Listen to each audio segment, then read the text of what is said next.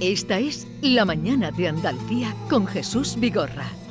Canal Sur Radio.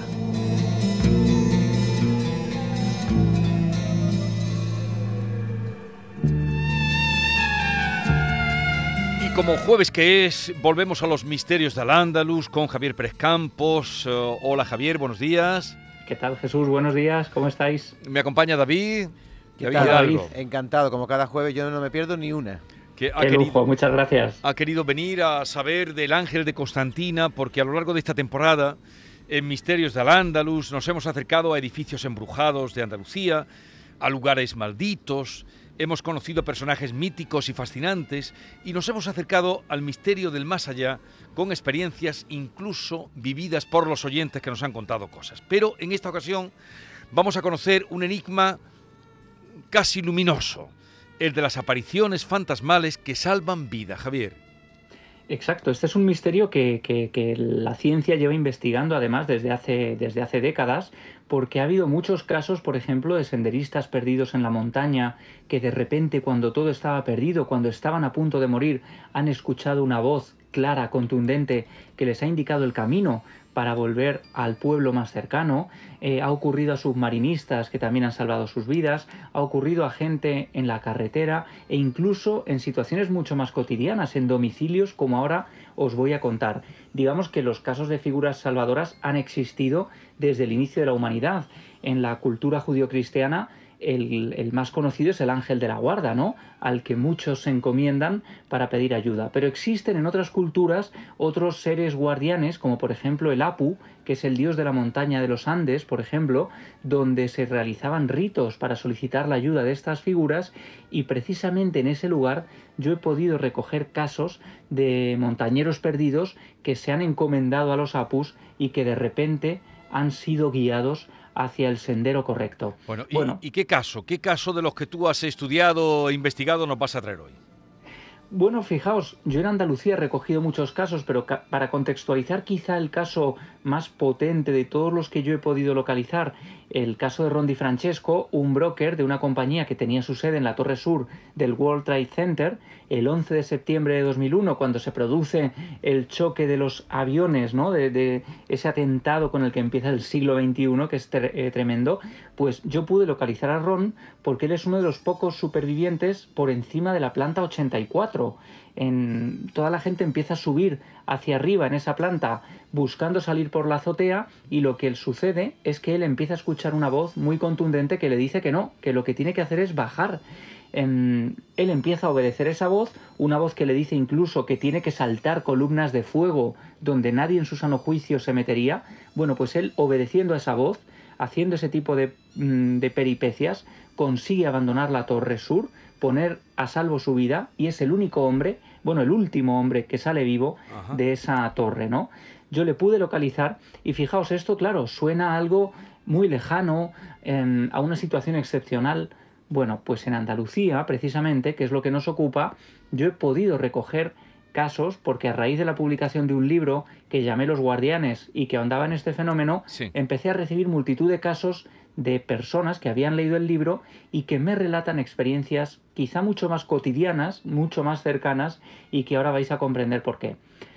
Uno de los que más me impresiona, por ejemplo, es un hombre ya mayor, vecino de Cádiz, que me cuenta que él vivía en una casa vieja, una casa de la- del casco antiguo, una casa que perteneció a pescadores, a toda su familia, y dice que una madrugada, dos, tres de la mañana, escucha una voz muy clara que le llama por su nombre. A él le extraña porque no hay nadie allí, él está durmiendo solo en ese domicilio, pero esa voz, de manera insistente y rotunda, vuelve a decirle su nombre, él eh, no le queda otro remedio casi que obedecer, porque es una voz tan rotunda que se le obliga casi a levantarse de la cama, sale de allí, sale del domicilio porque la voz le dice que salga de allí inmediatamente, y en ese preciso instante la casa se viene abajo. La casa, una estructura antigua, cede, se viene abajo, y de no ser por esa voz que a este hombre le dice que salga de la vivienda, habría quedado sepultado bajo los escombros. Este es uno de los casos, ¿no? Pero uno de los que más se repite, quizá uno de los escenarios que yo más he podido recoger, es el de personas que en su propio vehículo escuchaban una voz que les llamaba también por su nombre. Fijaos qué curioso, siempre ocurre de esta manera. Esa voz nos conoce, conoce nuestro propio nombre y claro, esto ha llevado a que muchos eh, psiquiatras, doctores, eh, teoricen si puede tratarse quizá de un instinto de supervivencia que se despierta, que todos llevamos dentro y que en momentos de tensión, en momentos de peligro, salte como una alarma interna eh, de manera excepcional, ¿no? Bueno, pues uno de estos casos que yo recojo también es el de un militar que regresa a casa desde Córdoba, en este caso desde Cerro Muriano, llegaba ya muy tarde, muy cansado y en un momento dado, en un tramo de carretera recta, se duerme. Eh, es un sueño que dura pocos segundos, pero cuando estaba precisamente a punto de salirse de la carretera y de despeñarse por la montaña, escucha claramente su voz, una voz además, em, una voz que viene del asiento de atrás, su nombre, dice su nombre una vez más, y en ese instante, gracias a esa voz, puede hacer un volantazo, girar a la izquierda y salvar su vida. ¿Una voz de hombre, eh, Javier, o de mujer? Una voz, es una voz de hombre, en este caso, la mayoría de veces son voces de hombre. Fíjate qué curioso. Este, esto lo, estudió en profundidad Oliver Sacks, que es un neurólogo muy famoso, ¿no? Sí, Del que, hemos hablado aquí en el programa, que, murió hace, unos años. años Claro, bueno, pues fijaos, él estudiaba estos fenómenos como casos de alucinación, pero de pronto Oliver Sacks se convirtió en testigo directo de estas voces cuando él cruzando un río se disloca la cadera, tiene una serie de problemas, está a punto de ser arrastrado por la corriente, él iba solo y dice que escucha una voz clarísima que le llama Oliver, que le dice que tiene que salir de allí, que le empieza a marcar el ritmo casi como una marcha militar y gracias a esa voz llega a no dormirse en el bosque, llega a su coche y salva su vida y él la denomina la voz de la vida.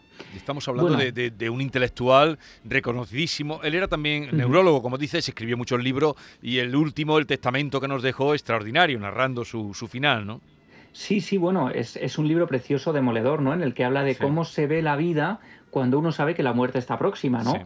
Y cómo uno mira las estrellas. Recuerdo que él hablaba de mirar las estrellas siendo consciente de su eternidad y siendo consciente de nuestra fecha de caducidad, ¿no? Que es imposible, es inevitable llegar a ella. y, bueno, desde aquí evidentemente recomendamos que lean a Oliver Sacks, que tiene toda su obra publicada en la editorial Anagrama y es maravilloso. Pero claro, él hablaba también que en ocasiones la voz de la vida no solo es una voz, sino que a veces es una figura clarísima, rotunda, que el testigo identifica como un familiar. Y este es el caso que yo quiero contaros, que quiero revelaros en estos misterios al andaluz, que es el caso de Constantina, ocurrió en Sevilla. El ángel de Constantina, ¿no? Que la has llamado El ángel de Constantina. Este capítulo. Efectivamente, el ángel de Constantina es un chico, un joven de 16 años llamado Javier Gallego, vecino de Constantina, que murió en un accidente de tráfico el 31 de enero del año 2009. Desde entonces, en el punto kilométrico en el que él falleció, muchas personas aseguran haber visto la figura de un joven vestido con una chaqueta roja, la misma que él llevaba cuando se produjo el trágico accidente y que hacía con las manos una señal a los que le veían indicando que descendieran la velocidad. Hacía con los brazos un gesto que desde luego muchos han sabido interpretar y no sabemos a cuánta gente ha podido salvar este joven. Pero claro, lo impactante es que sus propios familiares han sido testigos directos de la aparición de este chico, ¿no? Al que adoraban evidentemente a su hijo, pues uno de los testigos es su propia madre, Monse Franco, que dice que un día ve a su hijo en el lugar del accidente. En un primer momento no lo reconoce como tal, es después cuando se da cuenta de la chaqueta, del pelo rubio, eh, del gesto que le hace para que descienda la velocidad, lo hace, desciende hasta el punto de casi intentar verlo de manera más clara, pero ya el niño se pierde y deja de verlo. Después hay un caso, por ejemplo, de un amigo suyo, un amigo de Javier, que decía que volvía muy tarde ya con un Alfa Romeo, que iba a gran velocidad y al tomar una curva ve también a su amigo, a Javi, haciéndole el mismo gesto. Él llega incluso a frenar el coche, nos contaba que se baja a inspeccionar la zona, pero allí ya no encuentra a nadie. Es una visión fugaz, pero que desde luego cumple su cometido, ¿no? Porque hace que todo el que la observa baje la velocidad en esa zona peligrosa donde él se mató con su moto, conduciendo su moto. Oye Javier, ¿y se sabe el punto exacto de la carretera donde eso ocurre? Sí, es muy cerca ya de la entrada de Constantina, hay una curva por allí muy pronunciada, que es donde precisamente eh, se produce ese accidente y todos los testigos describen ese lugar poco antes de la curva, indicando que bajen la velocidad, que están a punto de llegar a esa curva peligrosa. Y, bueno, como decía, es que son muchos, la madre, el amigo, su novia en ese momento, Esperanza Ruiz, que también se topa con él. Pero claro, fijaos, el, el círculo, digamos, de esta tremenda historia que hace casi convertirla en una película de ficción. Eh, habéis visto Ghost, ¿no? La película Ghost, en la que vemos a Guppy Goldberg, ¿no? Haciendo de medium, que de repente toma contacto con una figura, ¿no? Que no tiene nada que ver con los, mm, la, gente a la que está viendo en ese momento.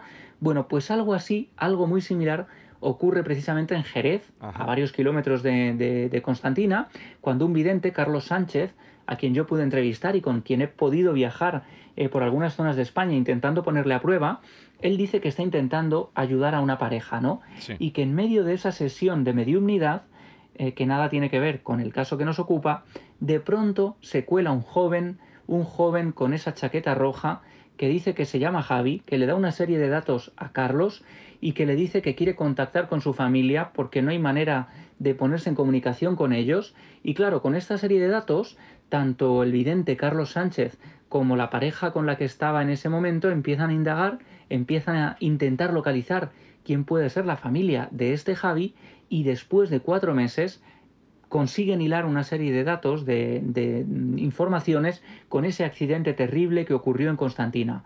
Bueno, imaginaos la escena. Un día, la madre de Javi, del chico fallecido, está en su casa, recibe una llamada en la puerta y se encuentra con un hombre, con otra mujer, que son Carlos Sánchez, el vidente, y la eh, clienta que estaba en ese momento, diciéndole que tienen un mensaje de un chico llamado Javi y que si les suena, si puede tener que ver con ellos. Claro, ella se cree en un primer momento que se trata de una broma de mal gusto, que alguien está intentando em, pues tomarles el pelo, pero lo que les deja helados es cuando este hombre, Carlos Sánchez, a quien no conocen de nada, les dice una serie de datos. Por ejemplo, le dice a su madre, este chico, Javi, te está pidiendo que por favor no uses más su ropa y que dejes de acariciar el casco de su moto porque lo vas a gastar. Ahí es cuando la madre se queda pálida, eh, rompe a llorar, emocionada, y confiesa que efectivamente una forma de llevar a su hijo cerca era llevar sus camisetas interiores, ¿no? que se las ponía ella debajo de su ropa, y que algo que hacía y que no le había contado a nadie, ni siquiera a su marido, era subir a la habitación de su hijo a acariciar el casco de la moto que le hacía sentirse cerca del pequeño, ¿no?